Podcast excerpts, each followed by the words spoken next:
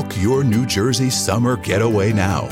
Go for sunshine vibes and beach and boardwalk fun. Discover parks, forests, and family attractions, distinctive dining, and inspiring art, history, and culture. Stay in an urban oasis, an oceanside inn, or other unique accommodations. Boost your mood in New Jersey's feel great destinations. Create your escape at visitnj.org slash book now. Es domingo 20 de julio de 1969.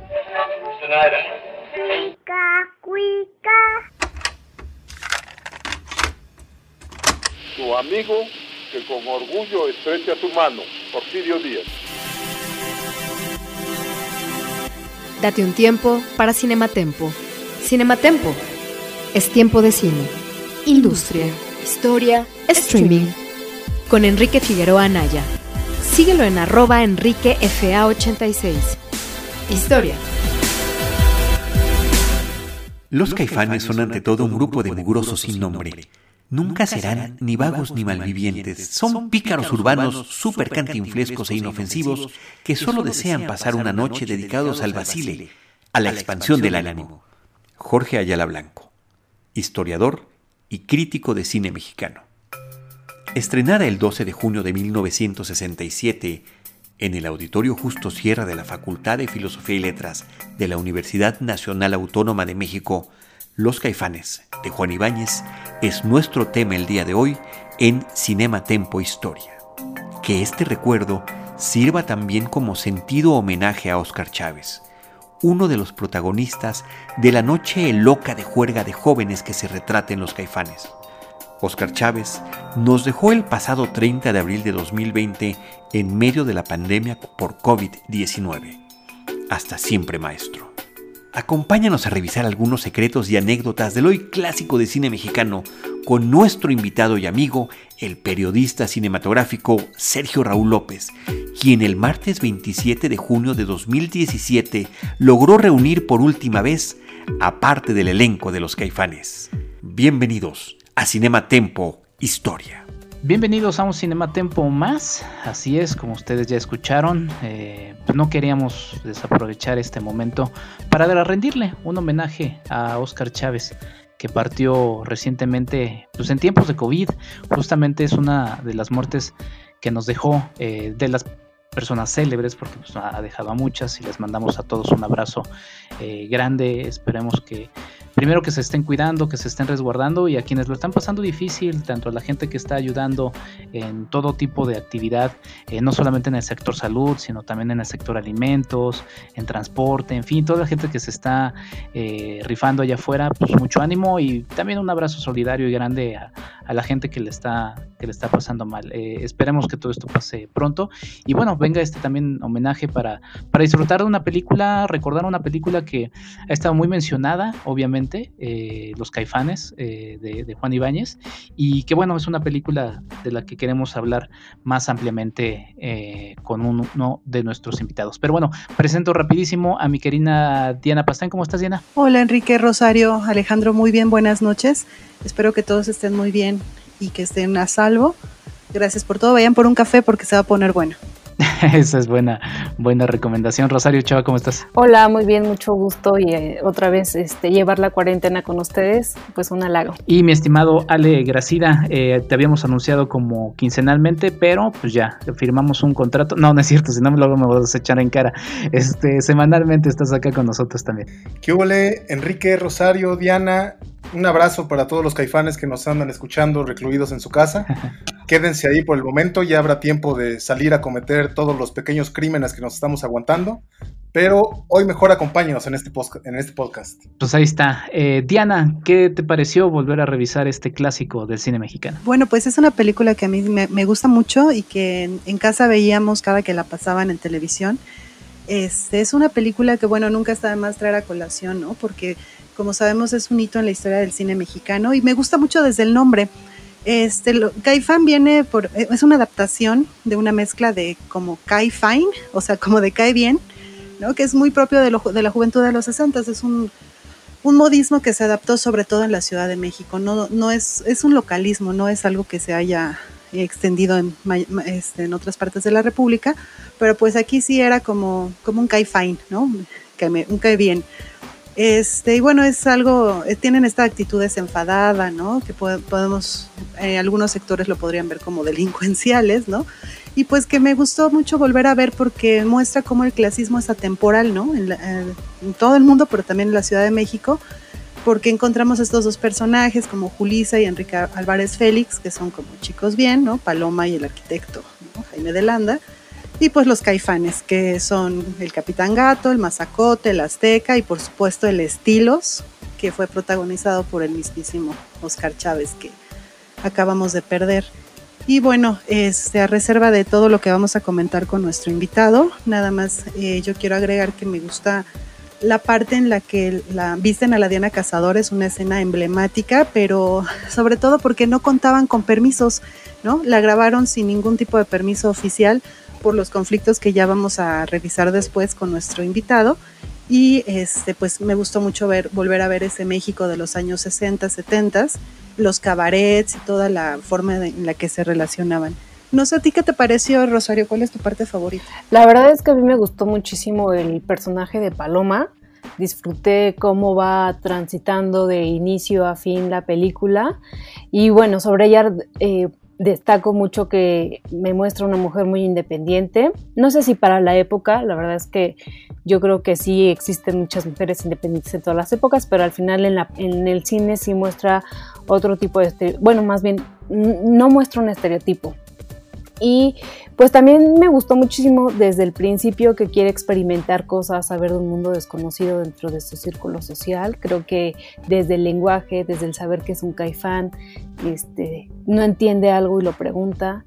Y eh, pues al final también termina eh, su personaje pues totalmente distinto a lo, a lo que, bueno, no sé si totalmente, o sea, desde, de hecho es un contraste con su otro personaje, o más bien con su pareja, Enrique Álvarez eh, Félix, que hace el arquitecto, como ya lo mencionaste, y que a él sí le importa el qué dirán, eh, es muy recatado, él sí hace notar en todo momento en, las diferencias sociales que hay entre ellos y, en particular él, pero prácticamente es el personaje de Julisa y él, eh, la diferencia social que hay con los caifanes. Y pues me gustó muchísimo, también me gustó ver una película eh, que me muestra la, la, noche, o bueno, más bien la vida de noche de la Ciudad de México. Y lo que también quisiera yo comentarles en este sentido, pues es que también Julisa pues nació en un nicho artístico y que pues prácticamente el personaje fue creado para ella. O sea, recordemos que el guion fue hecho por Carlos Fuentes, quien fue su padrastro, y que este personaje también le dio la oportunidad de despuntar en su carrera. O sea, ya había hecho por lo menos unas 12 películas y pues la verdad es que también el, el, ámbito actoral de mujeres en, ese, en esa época pues era reñido. Podemos encontrar a Marga López o incluso a Silvia Pinal, que fue quien, una de las actrices muy prolíferas en esa época. Y sinceramente me voy con un buen sabor de boca. Este, me hubiera gustado que Julisa se hubiera quedado con el, con, con el personaje de Oscar Chávez, pero ni en la vida real se me hizo. con el buen estilos. Ale. Pues sumándome a lo que ya se ha comentado, quizás me gustaría andar un poco en el contexto de producción en el cual se hicieron los caifanes en esta segunda época de los años 60, en donde la contracultura ya ha impregnado por completo a las juventudes de las clases medias y a algunos les da por sentirse rebeldes, beatniks, y entonces pretenden comenzar a retratar este otro ambiente, ¿no? El ambiente de lo sombrío, de lo roto, de lo anómico, con estas puestas en escenas, en escena muy performativas, ¿no? Como los caifanes, muy vinculado al teatro, al teatro experimental. Sin embargo, y va un comentario impopular, creo que también no hay que dejar de ver los caifanes como una visión romántica de esta clase media ilustrada, ¿no? Del sur de la ciudad, como alguna vez le escuché decir a una investigadora de cine con una tremenda arrogancia, y esto, digo, sin buscar descalificar la película, ¿no? Es una película que me parece maravillosa. Este. Pero también es necesario reconocer que persiste en esta aparente transgresión de los caifanes esos resabios del cine de adolescentes rebeldes de los años 50 y 60 y que desde un particular punto de vista siento que no deja de sentirse un poco artificial este tono culterano de los caifanes, ¿no? Las declamaciones de poesía, la obsesión que tienen por este ambiente sórdido. A ratos pareciera más bien como si fueran, estuvieran plasmados algunos anhelos, ¿no? De Juan Ibáñez, de Carlos Fuentes. Me recuerda un poco estas empresas antropológicas, ¿no? En donde los investigadores se sienten temerarios porque van en busca de este ideal del buen salvaje, ¿no? Que pese a todo sabe comportarse y bueno, a ver si no este, me echo encima a muchas personas, pero creo que lo que se termina mostrando es también parte de un manojo de estereotipos en torno a la identidad ¿no? de, nacional.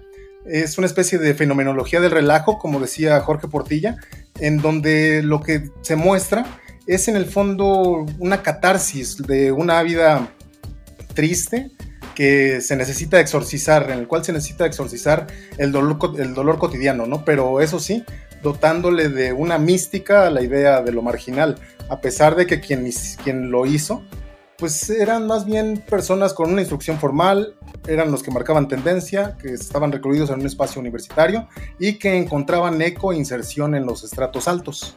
Pues ahí está, Ale. Eh, interesantes puntos que justamente nos ponen a, pensar en, diversos aspectos. A mí, a mí me gustaría destacar eh, dos elementos. Mencionaste ahorita el, asunto de, Carlos Fuentes, eh, porque también obviamente si bien es una película que dirige Juan Ibáñez, coescribe con Carlos Fuentes, como ya se había mencionado, y me quedé con muchas ganas de volver a leer La región más transparente, porque sí, es justamente una visión de la ciudad que tiene Fuentes, que también se va ligando un poco con esa visión que tiene en la, en la región más transparente en dos distintas épocas, ¿no? Entonces ahí podríamos seguir un poco estas dos obras como las obras de un, de un autor que está ahí inmiscuido. A mí algo, algo que, me, que me gustó fue el, asunto del lenguaje y hay una escena que, que, disfruté mucho que es al inicio, antes de que, de que emprendan el, el camino en, esta, en este auto, van tomando algunos otros automóviles, pero termina siendo una, una road movie nocturna en la Ciudad de México. Eh, empiezan a discutir Paloma y Jaime sobre el asunto de si van o no van y Jaime está muy enojado. Y desde el principio en la cinta se marca el idioma inglés como una especie de barrera frente a los caifanes eh, diciendo, a ver, ellos no entienden este idioma, entonces nosotros vamos a, usarlo para poder comunicarnos entre nosotros y después se lo reviran al personaje de Jaime con este lenguaje eh, vulgar que se le llama el totacho y que era justamente una, una especie de, defensa de, de estos caifanes frente a justamente a un idioma como el inglés. O sea, de hecho se les se consideraba este totacho como una especie de del inglés de, estos, de estos jóvenes. Entonces eh, termina siendo muy disfrutable. Me gustó el, arco de Paloma, como mencionaba Rosario, creo que es un, es un arco que sí estoy de acuerdo. También hay, hay, muchos elementos artificiales. También hay que, hay que recordar que, que muchos de estos actores terminan saliendo del teatro y muchas veces eh, la, actuación teatral es muy distinta a la que termina siendo en el cine y termina siendo en muchas ocasiones pues justamente más este pues más exagerada, ¿no? Entonces quizá también por ahí provenga alguno de estos elementos. Em, pero bueno, me gusta el, arco de, Paloma, también pensando un poco en lo que vendría. Em, también es un poco mm, eh, curioso porque es un, es un arco en el que todo mundo la ve como, como un claro objeto sexual, ¿no? De, hecho, en, una de las escenas, uno de los personajes, el azteca, eh, claramente dice, bueno, ¿por qué no nos la tiramos todos de una vez, ¿no? Eh, y finalmente no, como que los personajes se mantienen un poco en eso y también creo que eso termina generándonos empatía. Y pues bueno, algo que siempre disfrutaré es ver la Ciudad de México en aquellos años, ¿no? La Plaza de la Santa Veracruz, el Zócalo, la Diana Cazadora, que en ese momento estaba ubicada en otro espacio de la Avenida Reforma, el cabaret El Géminis, que en realidad era el cabaret del siglo XXI, que estaba en eje central y Fray Servando Teresa de Mier, y la funeraria eh, Galloso, así como las, como las eh, pues como las distintas calles que van pasando y la escena final también en una carretera. Entonces, pues bueno, una película que se disfruta eh, mucho y que también, este, como ya mencionamos en la cápsula introductoria, se estrenó nada más y nada menos que en el Auditorio Justo Sierra, en la Facultad de Filosofía y Letras. Así que bueno, saludos a todos nuestros colegas allá en la Facultad de Filosofía y Letras. Y se invitó en ese momento a un director llamado Samuel e. Fuller, que salió gratamente, gratamente sorprendido con esta cinta. Ah, y nada más, eh, antes, creo que Diana quería comentar algo. No sé, Diana, ¿quieres comentar algo? Sí, solo, solo lo, porque lo que estabas mencionando sobre el lenguaje, que me parece, por ejemplo, la frase emblemática que aparece en la película, ¿no? Que le dice Oscar Chávez a Julista que dice, el frío que de noche sientes es por andar desperdiciada que me parece que es una frase bastante contundente, fuerte, pero que me parece complicado que una persona como un caifán, como el, estereotipo que están manejando de los caifanes, pudiera construirlo y pues se ve claramente ahí la pluma de Carlos Fuentes. Eso es lo que quería agregar. Pues sí, ahí seguro varios la, la, la, notamos, me incluyo, para dedicarla prontamente. Pues bueno, sin más, eh, vámonos rápido con nuestro invitado porque tenemos una, una, interesante entrevista que estoy anticipando durará bastante. Así que vámonos con un cover. Em, ya pusimos a Oscar Chávez. Eh, obviamente, pues lo lógico era ponerlo en, esta, en este episodio, pero también la idea es que ustedes vayan conociendo otro tipo de música, otro tipo de interpretaciones. Entonces vamos a poner fuera del mundo. Esta es una interpretación de eh, un músico que se llama eh, Matilda Manzana. Y eh, la canción, por cierto, Fuera del Mundo fue compuesta por Fernando Vilches y Mauricio Ballesté. Y la letra, la letra es justamente de Juan Ibáñez. Entonces, pues bueno, Juan Ibáñez metiendo ahí la cuchara en todo, en todo lo que podía. Y bueno, se convirtió no solamente en un clásico de la película, sino también en un clásico de la música nacional. Así que bueno, vamos con esta versión de Fuera del Mundo. Ya regresamos a esto que es Cinematempo. Visítanos en cinematempo.com.mx o síguenos en arroba cinematempo.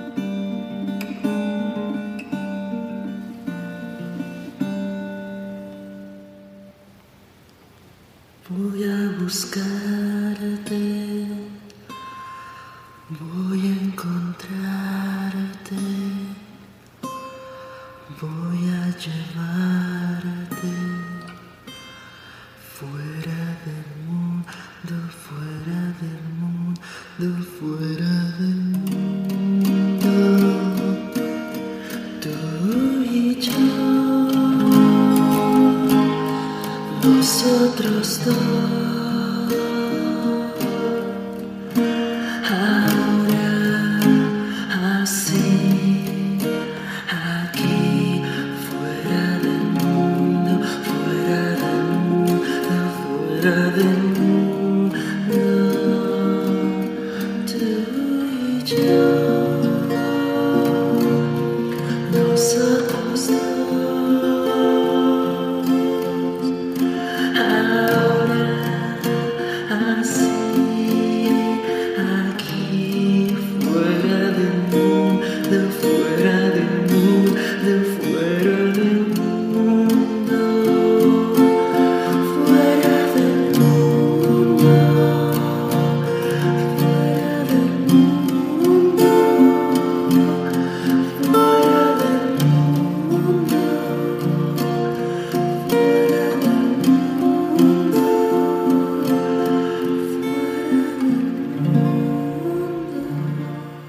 show you how easy it is to file a claim with Geico, we hired a nature show host. In the native habitat of a suburban driveway, the poor victim of a broken windshield is left assessing his vehicle, utterly helpless. Well, not true. If he's got Geico, he can file a claim online, over the phone, or with his handy mobile app. But like a lone gazelle, he'll suddenly be left to fend for himself, awaiting his terrible fate. Nope. Geico will assign him a designated claims team to help him out too. So the gazelle gets his car fixed and everything. Wow, nature is so cool. Geico, great service without all the drama. Y acabamos de escuchar Fuera del Mundo, tema principal de la película Los Caifanes. Sí, en esta ocasión no escuchamos a Oscar Chávez, ya lo pusimos hace dos episodios y también la idea es que ustedes vayan conociendo eh, otro tipo de versiones, otro tipo de músicos. La idea en este podcast es aportar y escuchamos una versión de un músico que se hace llamar Matila Manzana. Es una versión, como ya le escucharon ustedes, eh, pues bastante, bastante tristona, ¿no? Pero bueno, ya platicaremos un poquito más adelante de fuera del mundo. Eh, me da mucho gusto saludar ahora sí a nuestro invitado, Sergio Raúl López, es periodista cinematográfico, eh, viejo conocido, me da muchísimo gusto que estés por acá, mi estimado eh, Sergio, en estos tiempos del COVID-19, pues los abrazos y los saludos son precisamente a la distancia, pero muchas gracias por formar parte de este Cinematempo Historia que le estamos dedicando a los caifanes de Juan Ibáñez. No, al contrario, muchísimas gracias por la invitación y pues yo muy contento de hablar de esta película que es un hito, es un hito de la cinematografía mexicana y que como dice su productor, eh, Fernando Pérez Gavilán, esta es la película que podemos decir que abrió la, el nuevo cine mexicano, ¿no? que fue la ruptura con la, digamos, la época de oro. Efectivamente, Sergio, mucho gusto. Eh, gracias por acompañarnos esta noche y justamente en ese sentido te quería hacer una pregunta. Estuve viendo, creo que todos estuvimos viendo el maravilloso conversatorio que llevaste con, con tres de ellos y la pregunta que me gustaría hacerte es sobre justamente los conflictos que presentó esta película con eh, la pelea que traían los dos sindicatos y que les pusieran además muchísimas trabas para poder filmar. Entonces no sé si nos pudieras apoyar un poquito con esa pregunta. Pues sí, hay que recordar que en aquella época, ah, si se fijan, vemos en la historia de la cinematografía nacional, muchas películas que se componen de tres o cuatro eh, capítulos, ¿no? Es decir, un largometraje hecho de cortometrajes. Esto ocurre porque el único sindicato que podía filmar largometrajes era el sindicato de la CTM, que era el STPC, el Sindicato de Trabajadores de la Producción Cinematográfica, que apenas hace unos meses eh, dejó de ser dirigido por Marcela Fernández Violante, que parecía una especie como de estos viejos eh, caciques sindicales priistas. Tenía años, yo, por lo menos me acuerdo desde el 2000 para acá, dirigiendo el sindicato de ella, ¿no? Y, solo ellos podían dirigir eh, largometrajes, los cortometrajes y, digamos, los noticiarios cinematográficos corrían a cargo del STIC, del Sindicato de Trabajadores de, eh, de la Industria Cinematográfica, que era un segundo sindicato igualmente fuerte, pero que Ah, pues obviamente tenían muchísimas trabas en aquella época. Para lograr ser eh, fotógrafo, por ejemplo, cinefotógrafo, había que ser primero auxiliar, foquista, en fin, pasar por muchos niveles para al final ya lograr ser eh, eh, director de fotografía. Lo mismo pasaba con los actores, ¿no? Los actores primero tenían que tener una pequeña parte, después ya una parte segunda, después una primera parte, como le decían ellos, y ya después podían tener un protagónico a las cinco o seis películas que hubieran hecho. En el caso de los directores, pues era peor porque prácticamente no había debutantes en el cine mexicano. Los debutantes fueron hasta el 65 más o menos, que con el primer concurso de cine experimental, pues salieron varios de ellos y también, como ocurrió con los caifanes, después del primer eh, concurso de guiones y argumentos cinematográficos, que justo ganó los Caifanes, que en ese entonces se llamaba Fuera del Mundo, con eh, un guion de Juan Ibáñez y de Carlos Fuentes, ambos escribieron, eh, fue que empezaron a abrirse, digamos, las puertas en el cine nacional para que entrara una generación de recambio, que esa generación de recambio serían los Fons, los Casals, los Ripstein, en fin, ¿no? Este, toda esta, eh, digamos, generación de oro que ya tuvimos bien insertada en la industria en los 70 Pero lo cierto es que sí, hubo mucha, muchas trabas para poder filmar la película. De hecho, eh, tuvieron que, los propios productores tuvieron que regresar el dinero de haber ganado ese aquel primer concurso de guiones, porque Cinematográfica Marte, que era la empresa que fundó Fernando Pérez Gavilán, con este, que era director de los estudios América en ese momento, eh, pues hicieron una producción industrial, una producción, digamos, comercial grande, y eso orilló a que los caifanes se filmara con el sindicato, pero el sindicato, digamos, no trabajaba en los estudios América. Entonces en los estudios América trabajaban con el stick y la película por eso tiene cinco grandes capítulos, ¿no? Si la vemos que está dividida, es justo porque eh, ese sindicato y esos estudios tenían prohibido hacer largometrajes. Mm, mi pregunta va más en el sentido de si nos puedes comentar cuáles son las características para nombrarla nuevo cine mexicano y en todo caso cuál es la ruptura que, tiene con el cine que se viene haciendo en nuestro país. Eh, si vemos, es una película que se asienta ya dentro de la nueva corriente que había eh, empezado a finales de los 50 del cine mexicano a color.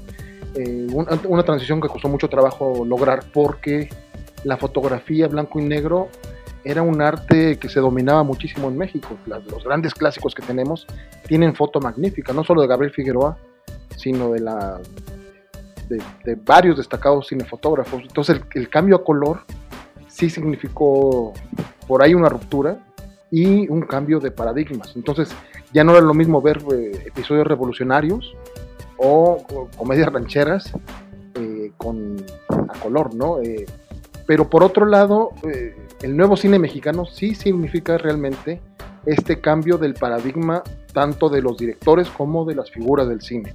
Es decir, la gente que llega a la industria, por ejemplo, con la película de los caifanes, Julissa ya llevaba varias películas y Enrique Álvarez Félix también como protagonistas, pero era imposible que tuvieran protagónicos cuatro actores que venían tanto del teatro universitario, de la compañía de teatro universitario que dirigía Juan Ibáñez, como eran Oscar Chávez y me parece que era Sergio Jiménez, y del otro lado gente de Limba, de la Escuela de Teatro de Bellas Artes, como don Ernesto Gómez Cruz, eh, que no habían hecho ninguna película y los incluyeron como protagonistas. Entonces, primero, tener eh, actores que no venían de las academias que alimentaban al cine de la época de oro, sino que venían ya del teatro de bellas artes o del teatro universitario de la UNAM, eh, eh, significaba también algo que después ocurrió en los 70 Si nosotros vemos las figuras de los 70 María Rojo, Héctor Bonilla, etcétera, todos ellos provenían de esa misma fuente que era el teatro universitario.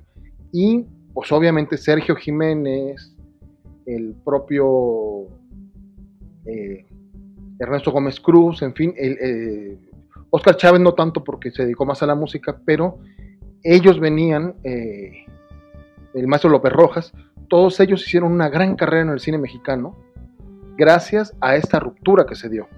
Y la otra parte que yo diría es una ruptura temática.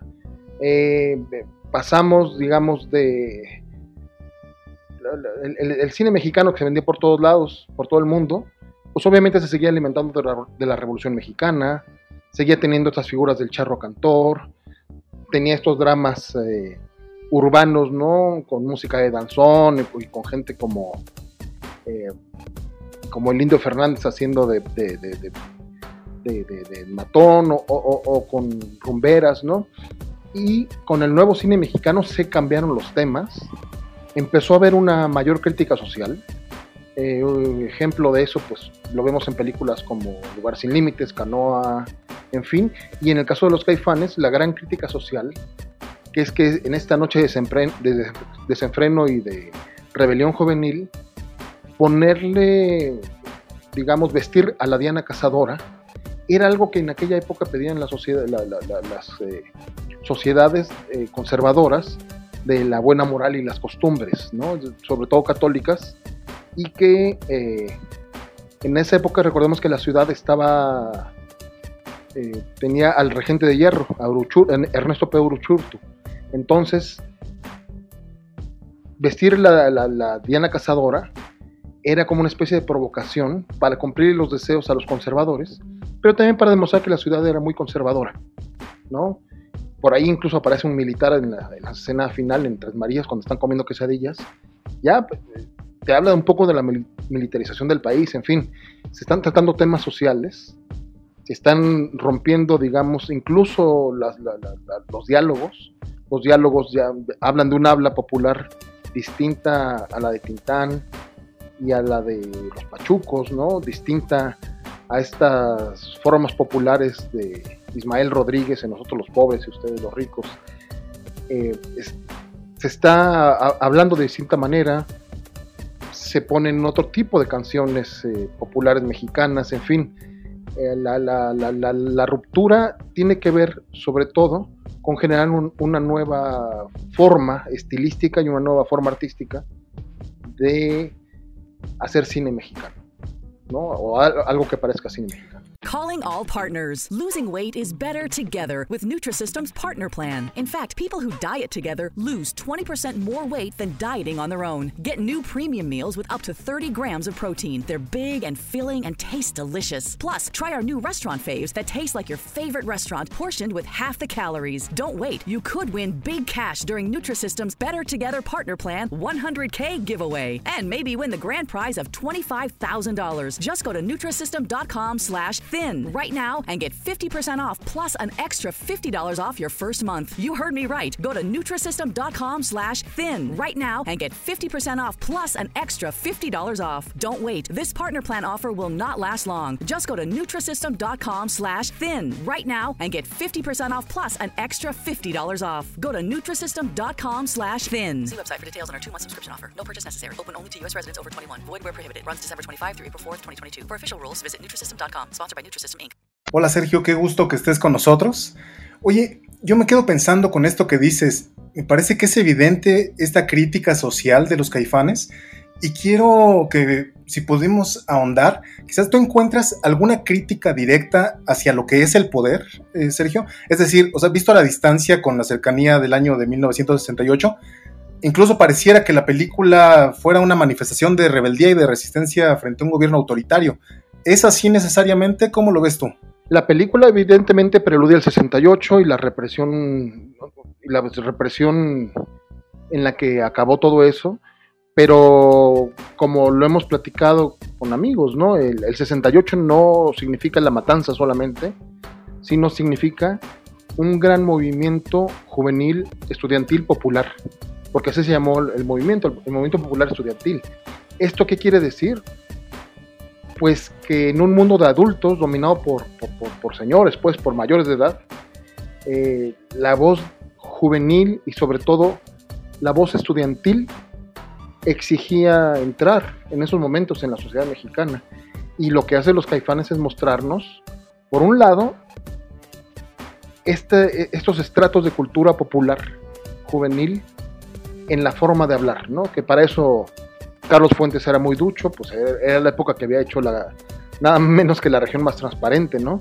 Entonces, inventan dentro de esta película que es muy divertida y que es una aventura, pues, o sea, en la mitología popular eh, del cine mexicano se alimenta de, varios momentos, uno de ellos es este de capítulo de la Diana Cazadora, eh, de los caifanes, ¿no? Eh, de eso se hablaba muchísimo de la película en la sociedad mexicana, aunque la gente no haya visto la película, hablaba de ese momento, pero no solo eso, sino que están mostrando a esta juventud que quiere, que quiere rebelarse, que quiere, eh, digamos, un cambio, no sé si democrático, pero sí al menos una apertura en un país que se está abriendo al mundo con los Juegos Olímpicos, pero que seguía siendo profundamente conservador y profundamente represivo.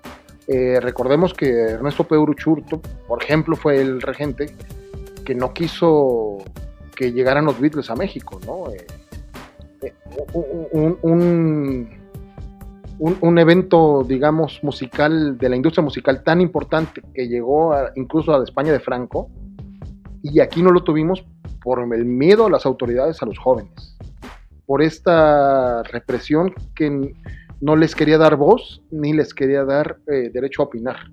Entonces la película lo que hace es mostrarnos que hay esta juventud que sí hace muchas bromas, eh, muchas de ellas son medio delincuenciales, pues, pero que además tienen una forma de vivir, ¿no? Y esa forma de vivir, pues bueno, para mí es muy evidente el toque de Juan Ibáñez. Juan Ibáñez dirigía ópera, dirigía teatro. Entonces vemos números eh, operísticos en el cabaret, que se llama Géminis, pero que en realidad era del siglo XX. Vemos el números, eh, bueno, vemos eh, recitar, por ejemplo, el brindis del bohemio, ¿no? Eh, que lo hace Oscar Chávez con la guitarra, y después lo remeda Carlos Monsiváis vestido de un Santa Claus borracho, que después de ahí saldría su columna por mi madre Bohemios, de esa escena de la película, ¿no? que fue una, una columna emblemática de crítica a los medios y, a los periódicos, ¿no? Durante años eh, de Monsiváis. Entonces, para mí sí tiene este, esta sensación no solo de rebeldía, sino de prefigurar o de preconfigurar eh, este enfrentamiento entre los jóvenes, eh, digamos, esta juventud eh, que tiene ganas de vivir y que tiene ganas de, de ser, de existir, de tener relevancia en la sociedad, contra el establishment. Que el establishment no solo es la policía o los empleados de la funeraria que los persiguen o los encargados de, los, diversos eh, lugares a los que acuden, sino el propio Enrique Álvarez Félix, que representa esta parte de la sociedad de abolengo, de, esta cultura de un país que no deja de ser virreinal en sus estructuras, no solo sociales y políticas, sino mentales. Vivimos como una especie de cortesanía virreinal eh, de la que los, los niños riquitos son los favorecidos, ¿no? Y, pueden ser lo, despóticos y lo groseros que quieran, ¿no? Y lo, mandones. Entonces aquí es de pronto también ir en contra de esa autoridad, ¿no? El, el, arquitecto, el joven arquitecto Jaime de Landa no puede con estos cuatro caifanes que no tendrán ni siquiera nombre, ni no tendrán ninguna propiedad y no tendrán estudios, pero que cualquiera de ellos tiene lo suficiente como para bajarle a la paloma, ¿no? Como lo dicen en la película como dice precisamente el capitán, el capitán Gato. El capitán Gato, Sergio Jiménez. Exactamente. Oye, Sergio, eh, la verdad es que la película da para, para abarcar diversos eh, temas, pero a mí me gustaría como tratar de resumir un poco de lo que has estado contestando a mis compañeros en el asunto del performance, porque la película no deja de ser también muy, muy teatral, ¿no? Eh, sin problemas uno también... muy felinesca, ¿no? Circense. Exactamente, sí, bueno, de, de, de Fellini hay, hay, hay mucho de eso. Circense también deambula entre estos dos universos, entre, entre lo real y lo, y lo fantasioso, ¿no?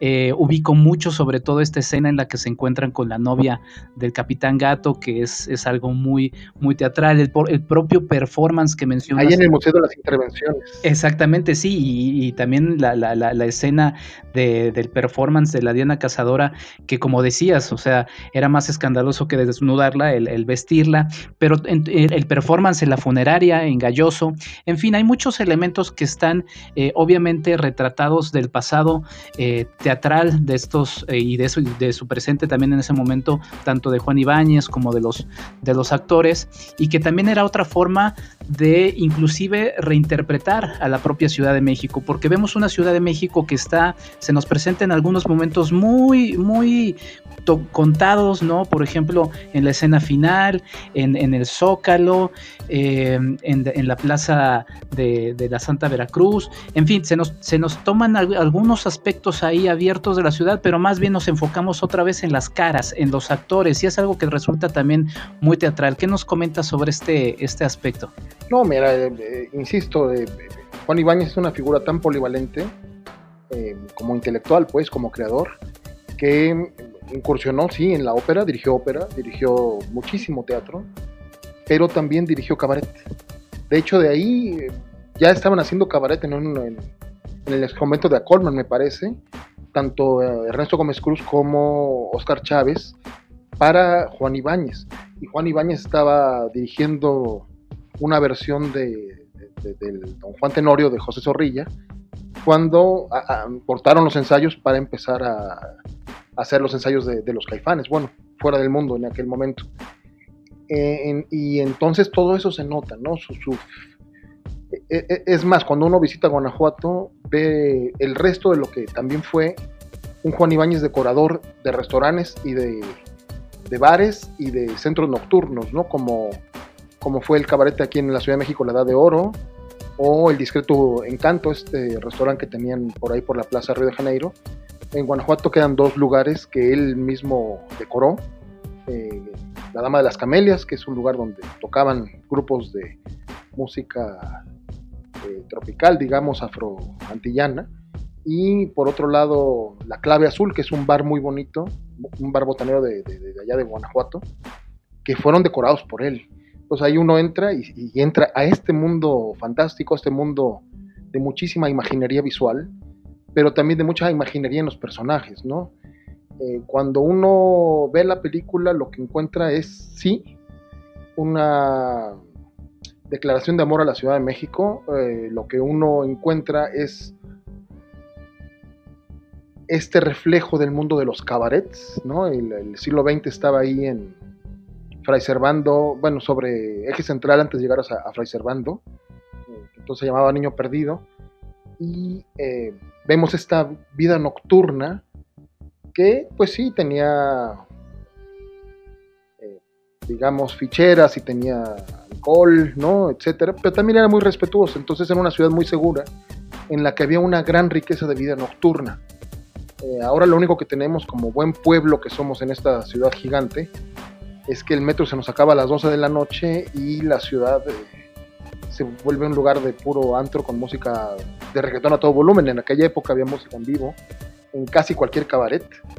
Había bastante seguridad, ¿no? Eh, esta generación venía, era la generación que le seguía a la de los grandes creadores mexicanos, ¿no?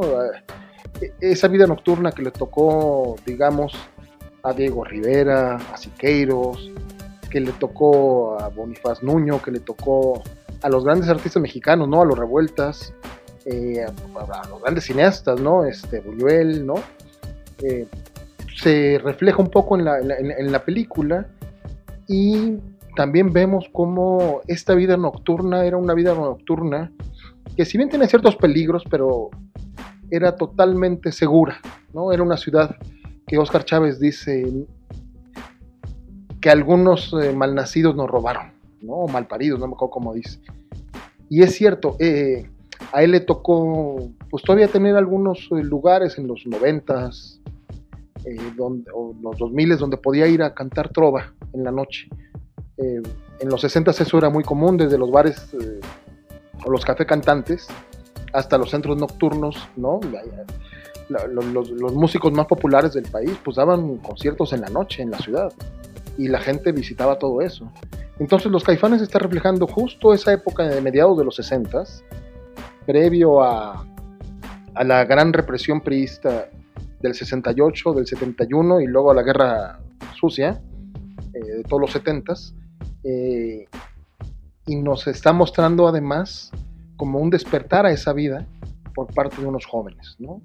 Entonces, eh, para mí no, no, solo hay una parte política y una parte, digamos, de retrato de la ciudad, sino también hay como esta metáfora de cómo Juan Ibáñez en esta ópera prima juntó muchísimos de sus intereses en una obra que corre y que se volvió uno de los grandes clásicos del cine. Carlos Alfredo, tu mamá vino por una semana. Ya hace un año que vive con nosotros. Hasta trajo sus gatos. ¿Y yo qué puedo hacer? Lo que puedes hacer, Carlos. ¿Y él quién es? Es Miguel, nuestro experto de TurboTax Live. Como tu suegra hace un año que vive con ustedes, you can claim her as a dependent y así obtener esa deducción de taxes extra. Hacer taxes puede parecer dramático. Por suerte, los expertos bilingües de TurboTax Live te ayudan a obtener el máximo reembolso sabiendo que tus taxes están bien hechos. You do your thing, we've got your taxes. Intuit TurboTax Live. La preparación de taxes y la aplicabilidad de las deducciones varían según el individuo. Justamente en ese sentido, te quería hacer la siguiente pregunta, Sergio.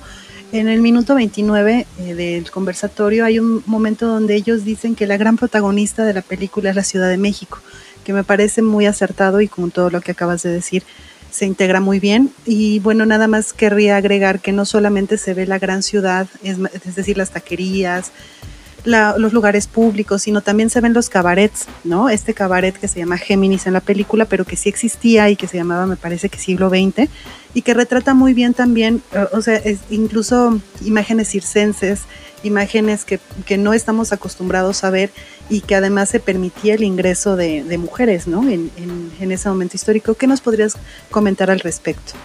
Eh, primero yo diría que años después, creo que fue 2003 o 2004, que un estudiante del CUEC, Jaime Aparicio, vuelve a contratar a Julisa para protagonizar una película, El Mago, una película muy bonita eh, sobre un mago ambulante callejero, eh, eh, protagonizada por Herando González, que ganó el Festival de Cine del Mundo, la mejor ópera prima del Festival de Cine del Mundo de Montreal, me parece.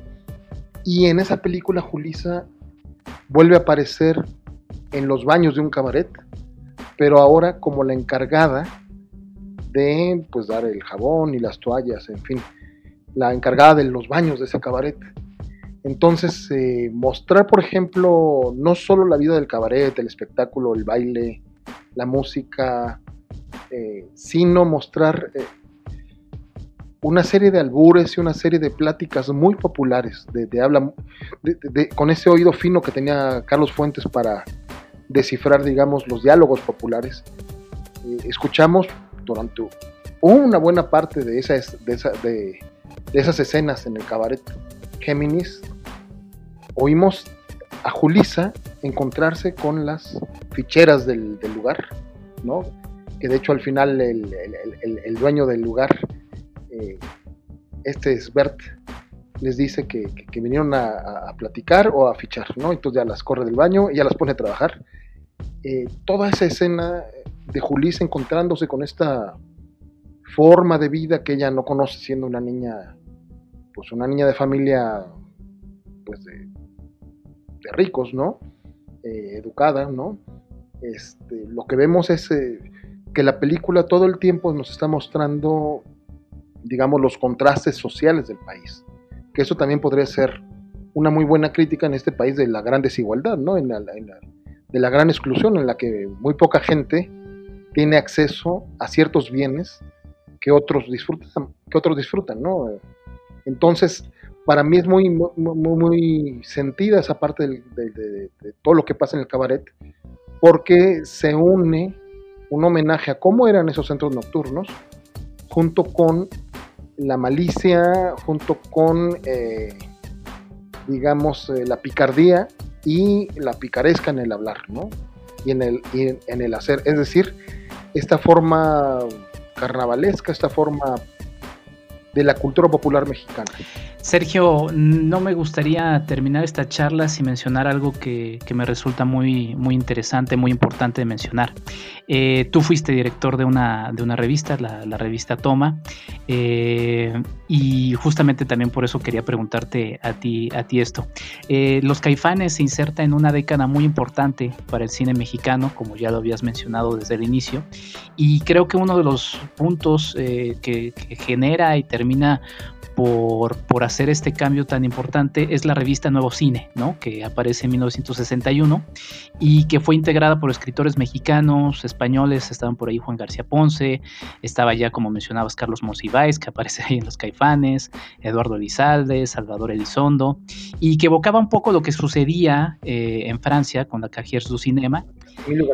También. Exactamente, sí, bueno, también ahí eh, Carlos Fuentes, en fin, había, había un, gran elenco de, de personajes dentro de la nueva eh, nuevo cine. Y también en los 60 se crea el CUEC, ¿no? En el 63 eh, está el impulso importante a los cineclubes de la UNAM, están las labores del cineclub del IFAL, ¿no? Y bueno, obviamente la fundación de la Filmoteca de la UNAM en 1960. Eh, hablabas de algo muy importante, no sé si lo mencionabas en el episodio o si ya estoy revelando algo que platicábamos fuera de la grabación, pero en ese momento se pensaba mucho en este nuevo tipo de espectador, ¿no? Que era un espectador que era participante, que era crítico, que también quería ver su vida inmediata retratada en, la pantalla y finalmente el, grupo Nuevo Cine pues también se termina involucrando en la producción de cine y de ahí sale precisamente eh, esta película Los Caifanes. ¿Qué, ¿Qué, nos dices de, este, de esta revista importante, fundamental, que termina marcando a la historia del cine mexicano y también que podríamos aprender actualmente de ella en los tiempos actuales? La revista Nuevo Cine se inserta en un panorama amplísimo de revistas que eh, hablaban de cine cuando teníamos una gran industria. Ahora es muy común que veamos que las revistas de cine eh, tengan páginas destinadas al cine mexicano porque, bueno, hay espectadores, hay producción, pero sobre todo hay instituciones, ¿no? Eh, pero la gran tradición de, escribir sobre cine mexicano, en realidad para mí ha, sido una, un esfuerzo como una cadena de intelectuales, ¿sabes? Desde que empezó eh, los primeros críticos de, habla hispana a publicar que, fueron Martín Lu- Luis Guzmán y Alfonso Reyes, pues la lista de intelectuales en México que se especializaron en cine y que escribieron crítica de cine es gigantesca. Tenemos nada menos que a José Revueltas, tenemos a Villaurrutia y Cuesta, tenemos a Efraín Huerta, el cocodrilo poeta, que por cierto él fundó los premios estos de la diosa de plata la- con la Sociedad de Periodistas de México, la PECIME, que ahora ya no tiene periodistas aunque siga entregando los premios. Eh, tenemos este a- a- a- en, realidad una gran eh, al Salvador Novo eh, en fin había muchos intelectuales escribiendo de, de- de cine y en los 60 eh, no podía faltar parte de ese grupo parte de la gente que dio clases en el CUEC debe contarse por ejemplo a Gabriel García Márquez ¿no? Que estuvo un par de semestres ahí dando pláticas porque el CUEC al principio más que una escuela de cómo hacer cine era una escuela de cómo interpretar el cine, cómo verlo, no era una es- escuela más para espectadores. Y se crea a través de ciertas conferencias que daban los propios, eh, digamos, este, hacedores de cine, ¿no? Gabriel Figueroa, García Márquez, en fin, eh, mucha gente involucrada. Pero esa tradición de intelectuales en el cine, que yo creo que el último, el, último espécimen de aquellos es eh, el maestro Jorge Ayala Blanco, porque pues él más que estudiar periodismo o más que especializarse en, la crítica de cine como tal, pues él estudió en, la, el Centro Mexicano de Escritores, teniendo como tutores nada menos que a Juan Rulfo y a Juan José Arreola, ¿no? Eh, entonces, son estos intelectuales que generan todo un estilo literario para escribir de cine. Y todo eso se junta también, evidentemente, con las vanguardias de posguerra, con la nueva ola francesa, con el nuevo cine alemán, el nuevo cine checo, con eh, el nuevo cinema portugués, en fin. Y, de ahí viene este impulso por hacer el nuevo cine, que ese nuevo cine des- después se vuelve el nuevo cine mexicano, que ya se asentará totalmente en los 70s, curiosamente bajo el subsidio absoluto del gobierno y acabando con la industria privada, cosa que seguimos viviendo hasta ahorita, hace 50 años, que Echeverría con el Banco Cinematográfico, dirigido por su hermano Rodolfo Landa o Rodolfo Echeverría, empezó a darle apoyos y a darle, digamos, eh, mucho más juego a estos jóvenes que renovaron en la segunda mitad de los 60 y que se volvieron los grandes directores en los años 70. Alcoriza, ¿no? este, Fons, Casals, Ripstein, eh, Duke, en fin, ¿no? Eh, Hermosillo. Y, y todo eso se genera en ese año crucial del 65, en el que sí, veníamos de una revista como Nuevo Cine que proponía no solo una nueva forma de escribir de cine o de cómo escribir de nuevas películas, porque también tiene que ver mucho con eso, ¿no? Este, son manifiestos artísticos, eh, revistas como Nuevo Cine, sino que también tiene que ver con el asunto de cómo de ahí se generó una noción cinema- cinematográfica renovada. Es decir, la renovación en el cine mexicano, que ocurre con el nuevo cine mexicano, eh, tuvo estos pasos previos eh, con la creación de todas estas instituciones que, que- que- ahora están muy vigentes, ¿no? más vigentes que nunca. Eh, después ya vendría el, los 70 también la, Cineteca Nacional, que fue otro, o- otro parteaguas. Y si nos fijamos bien en la época, lo que vamos a encontrar es que estos intelectuales involucrados en el cine le darían un, un- un- impulso renovador, pero lo que, lo que yo sí creo que se rompió eh, después ya eh, en, en- esta nueva generación del cine, del nuevo cine mexicano, en la que tenemos eh, del 2000 para acá eh, renovando el renovando esta idea de, que el director tiene que ser un- un director total o un autor total y que escriba el guion él también, es que nos hemos quedado justo sin escritores. Y uno de los grandes valores tanto de la revista Nuevo Cine como de esa idea primigenia de, de una escuela como el CUEC o de la Filmoteca del UNAM era que teníamos intelectuales atrás haciendo no solo investigación y ensayística, sino generando y siendo parte de los proyectos de las obras fílmicas, cosa que en la actualidad prácticamente no sucede, porque el valor máximo que se le está dando al audiovisual es simplemente el crear audiovisuales, ¿no? Un director que crea una película ya puede dar cursos con una sola ópera prima, ¿no? En aquella época lo que vemos es que eran generaciones muy formadas, intelectualmente muy fuertes y que ya tenían ideas artísticas y, estéticas sociales y políticas muy, muy asentadas, muy, muy, muy bien concebidas ya. O sea, era gente muy madura. Entonces, creo que por ahí conviene regresar a ver ese tipo de, películas, ese tipo de generaciones, para encontrarnos con que pues los métodos de trabajo eran diferentes, ¿no? Y, y, sobre todo algo muy interesante, ¿no? No solo se, utilizaban intelectuales para hacer los guiones, o escritores para hacer los guiones, sino que se les daba mucho interés en lo que se escribía. Es decir, había una reivindicación de la crítica de cine, de la ensayística de cine y de las revistas, ¿no? No, era esta cosa veleidosa de, en la que estamos inmersos ahora de que eh, los periodistas valen en tanto que publican, sino los periodistas valían por lo que decían y por lo que publicaban. Creo que eso sí es un, cambio de época. Pues ahí está, una, una, interesante reflexión, Sergio. La verdad es que podríamos seguir platicando horas y horas. Eh, les pedimos a la gente que busquen el conversatorio que tuvieron con, la revista Toma. Es un testimonio de esa charla que, que, organizaste, eh, reuniendo aparte del elenco y a uno de los productores de la cinta. Y bueno, mencionabas al maestro Jorge Fons, pues también está ahí mencionado en los créditos como coordinador artístico, ¿no? En, los Caifanes. Y pues nada, muchas gracias, eh, Sergio.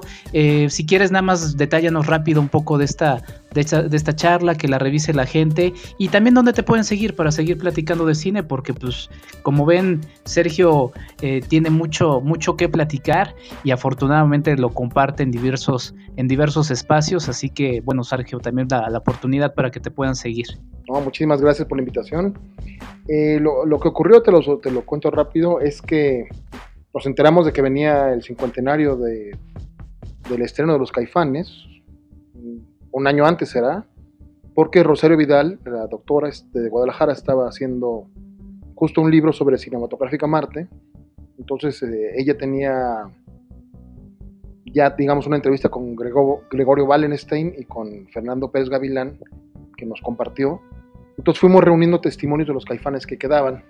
Creo que nos faltó el fotógrafo este Fernando López Colín, pero de todos los demás que estaban vivos en ese momento logramos publicar testimonios, entrevistas largas, recuperamos ensayos. Eh, por ejemplo, tenemos un ensayo de García Riera y otro ensayo de Ayala Blanco, que jamás hubieran concebido en esa época publicar juntos. Eh, entonces se hizo una labor de investigación, Fundación Televisa nos pasó imágenes muy poco conocidas de, su archivo, una muy buena curaduría. Entonces sacamos ese número que fue el número 50 de la revista, con el que cumplíamos además 8 años, o acabamos de cumplir 8 años. Acabamos de ganar también el premio en la categoría, el premio CANIEM de la Cámara de Editorial, de la Industria Editorial Mexicana como mejor revista de arte unos meses antes. Y bueno, hicimos este número eh, de 120 páginas, me parece. Y para presentarlo se nos ocurrió hacer este conversatorio. Poco a poco fuimos viendo que gracias a Julisa los otros dos caballeros querían ir y evidentemente el productor. Entonces, eh, pues no sé, conseguimos algo que, que yo pensé que iban a replicar varios festivales, pero no volvió a ocurrir esta charla, lo cual me tiene a mí muy sorprendido sobre todo ahora que murió el maestro Oscar Chávez, eh, pues ya no se puede repetir. Y se hizo como parte de los martes de. Se llamaban martes de reflexionarte, que hacía la revista Paso de Gato. Entonces eran martes en los que iban dramaturgos, actores, directores a platicar de teatro. Bueno, pues hicimos uno de cine, el primero de cine fue este. Eh, después hicimos algunos conversatorios más, pero pues se rebasó la capacidad del teatro, más de 150 personas se quedaron afuera, cayó un tormentón, Estuvimos ahí como dos horas platicando, pero aparte la gente se pues llevaron, llevaron hasta un guion original, llevaron la chamarra original de Capitán Gato, llevaron los LPs, el DVD, en fin, muchísimas anécdotas. Había un, público que yo, insisto, ¿eh? es un público que no tiene el cine mexicano actual. O sea, esa pasión, esa admiración, esa, ese gozo por ver a sus estrellas, yo no lo consigo con películas mexicanas actuales, eh, que hemos hecho muchos conversatorios también con el cine actual y no reunimos más de más de 30 personas cuando nos va bien o 40 y acá si, si llegaron 400 yo creo que no fueron pocos para la, gente que llegó ese día. Entonces para mí esa elección es eh, el cine mexicano tiene un gran público tiene una gran historia y bueno todo eso puede verse en YouTube eh, si buscan conversatorio por el 59 de los caifanes lo encuentran fácilmente en tres días llevamos 50 mil reproducciones desde que, no, bueno, en, una semana de que murió Oscar para. Y, eh, y también en el sitio del IMCINE eh, están desde hace unos 10 días todos los 52 ejemplares que publicamos de la revista Cine Toma están en ISU. Entonces ustedes buscan en, también en Google eh, la revista Cine Toma, van a encontrar todos los ejemplares para su lectura gratuita por esa temporada de contingencia. Entonces este, se puede consultar ese, ese, ese número de, que hicimos con un dossier especial sobre los caifanes. Pero pues si nos quieren seguir, estamos en WordPress, eh, buscan revistatoma.wordpress.com y ahí vienen más información al respecto.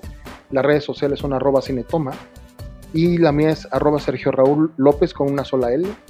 Entonces, pues bueno, ahí ahí seguimos haciendo esfuerzos en torno de la cultura cinematográfica. A mí me gusta mucho hacer periodismo sobre cultura cinematográfica, más que sobre el espectáculo y el amor, ¿no?